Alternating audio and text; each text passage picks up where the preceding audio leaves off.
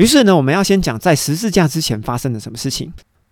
在西元前十五年，大西律王为了讨好犹太人哦，将圣殿扩建以后，顺便呢贴上了金箔。从此以后，犹太人呢就乖乖的哈，因为至少你有做这件事情嘛，已经讨好到了我们，所以呢，我们就好好的听话，使大西律王他可以好好的做官啊。所以他们的对家关系是这样子。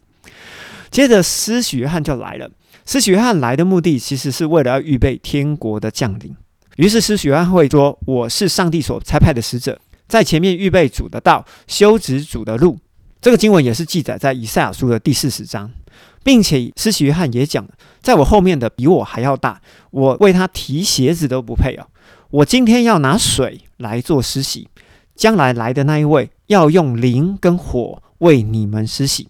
这两个施洗方式之不同。”一个是指的旧约的天国降临前预备的施洗，也就是拿水施洗；要拿灵跟火为你们施洗，代表着新约准备要来到了。而在马可福音的第二章呢，耶稣直接跟文士们直接对决了。耶稣对四个人所抬来的摊子对他说：“孩子，你的罪赦了。”文士就在心中 murmur：除了上帝以外，有谁能赦罪呢？其实耶稣在当下就在挑战文士的信仰啊！耶稣说：“孩子，你的罪赦了。”这句话的背后，其实就是在说：“你们知道我是上帝吗？”他是在对文士讲的。对于一般老百姓而言，他们根本听不懂而耶稣同时也讲了：“天国近了，你们以色列人应当要悔改，相信旧约天国准备要降临。”而耶稣同时也对法利赛人说：“别以为你们的祖宗是亚伯拉罕，就不是毒蛇所生的。”耶稣的意思就是要警告这些法利赛人、这些文士、匠人，必须要离开正常的以色列人，不要再迷惑以色列人了。而耶稣也利用以赛亚书的二十九章，曾经也讲过：虚伪的经学家和法利赛人有祸了。这些人民用嘴唇敬畏我，心却远离我。他把人的规条当作道理教导人。拜我呢，也是徒然的。而人的规条到底是什么呢？也就是在西元前四五八年新律法的产生了，也就是以色列的新律法，把新律法当作是律法，直接教导所有人。当然，拜上帝也会是徒然的。而耶稣在后面也说了：“你们要胜过经学家和法利赛人的义，也就是他们的传统，也就是他们的新律法，才能够进天国。”并且耶稣交代所有的门徒。别去撒玛利亚和外族人的家里。耶稣叫门徒只传纯正犹太人的家，因为天国近了。这句话呢，其实就好像天国的飞机要起飞了，如同最后的广播 （Final Call） 要起飞啦，要起飞啦！你们准备赶快上飞机啦！如果再不上飞机，就来不及啦。但是后来发生了一件事情：施洗约翰被抓。并且被杀，于是耶稣也预言自己要被杀，因为先知与基督他们是同一组人，只要先知还存在，基督就会活着；只要先知被杀死，基督也将要被杀。接着我们来讲天国预备被终止的预言。耶稣说，在旧约里面讲的。建筑的工人所砌的石头，如今已成了新约的房角石，哈，也就是新约圣殿的房角石。这记载在诗篇的一一八篇里面。旧约的匠人，也就是法利赛人，也就是文士所砌的石头，也就是所抛弃的基督，如今呢，已经成为新约整个圣殿，哈，因为我们要跟基督成为一体嘛，成为这整个圣殿的房角石，也就是头一块石头。耶稣也说。天国婚宴已经预备好了，只是被邀请的人，也就是以色列人，不配进去。于是呢，要到大街上把所有的人，也就是外族人都找来参加宴席。当然，这句话呢，就会扣连到之前在何西阿书第六章所说的：上帝要击打以色列两天，但是要在第三天包裹他们。于是我们会明白，天国的宴席跟何西阿书所讲的，其实就是同一件事情。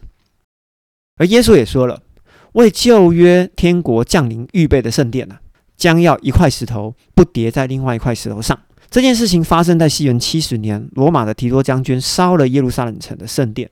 为什么要烧掉？为什么要毁掉呢？因为第二圣殿原本是为了以色列人的旧约天国降临而预备的，但是天国准备不要降临啦，所以第二圣殿自然就用不到了。所以被烧掉其实也没有关系啊。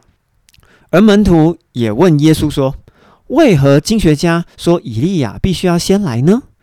耶稣回答：“如果你们肯接受约翰啊，也就是施洗约翰，就是那将要来的以利亚，就不会任意对待他了。”所以耶稣的意思就是，施洗约翰其实就是以利亚，也就是旧约里面预言的先知。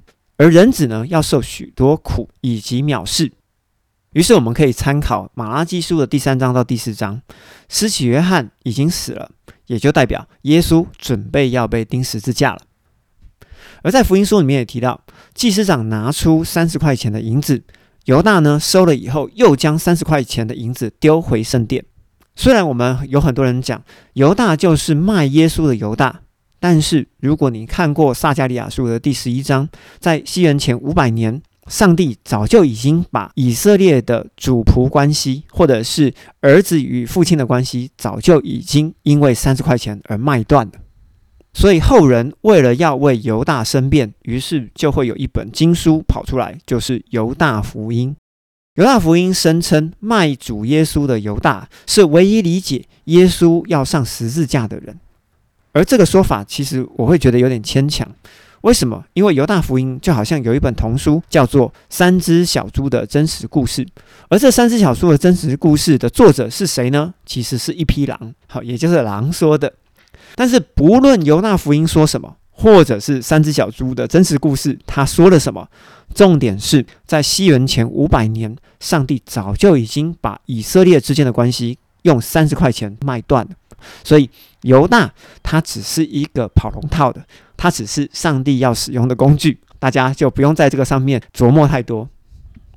而耶稣被抓到比拉多的面前，比拉多就问了一句话：“流这个人的血的罪啊，与我无关。”犹太人在底下就叫嚣，就回答：“流这人的血的罪啊，归在我们以及我们的子孙身上。”而祭司长也回答：“除了凯撒以外啊，我们没有王。”所以不论是犹太人或者是祭司长。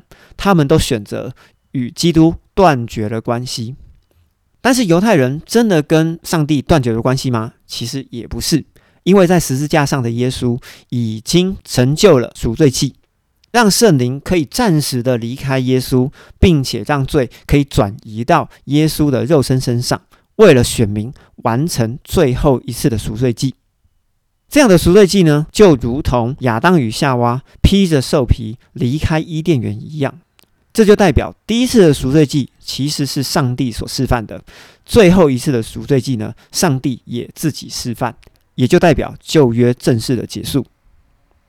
而在十字架之后，耶稣也说了由十字架到新天新地的比喻，也就是登台撒种、庄稼收成，到芥菜种长出来，鸟要停留在上面。灯台的意思就是耶稣的出现，因为灯要放在桌上，也不是放在桌子底下。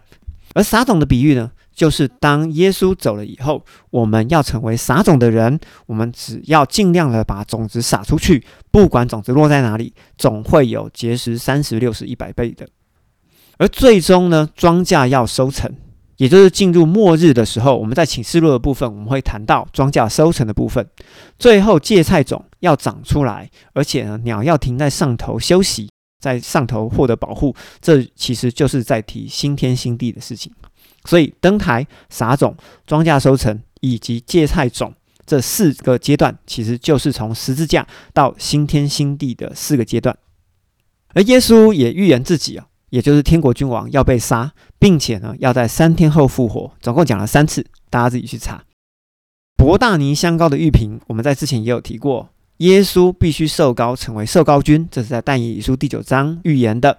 他要受膏之后才能够死。于是耶稣说：“福音传到全世界，都要诉说道香膏，也就是耶稣接受香膏的这件事情。因为这个事情与福音有关哦。但是稻香膏的这件事情呢，是与奉献无关的。所以有些人还卡在博大尼的香膏玉瓶是讲奉献的，请赶快去修正这个概念哦。